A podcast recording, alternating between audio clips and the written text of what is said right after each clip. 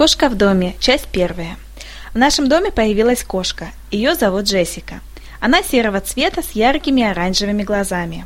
Она любит спать, днем она спит на диване, а вечером она спит на шкафу.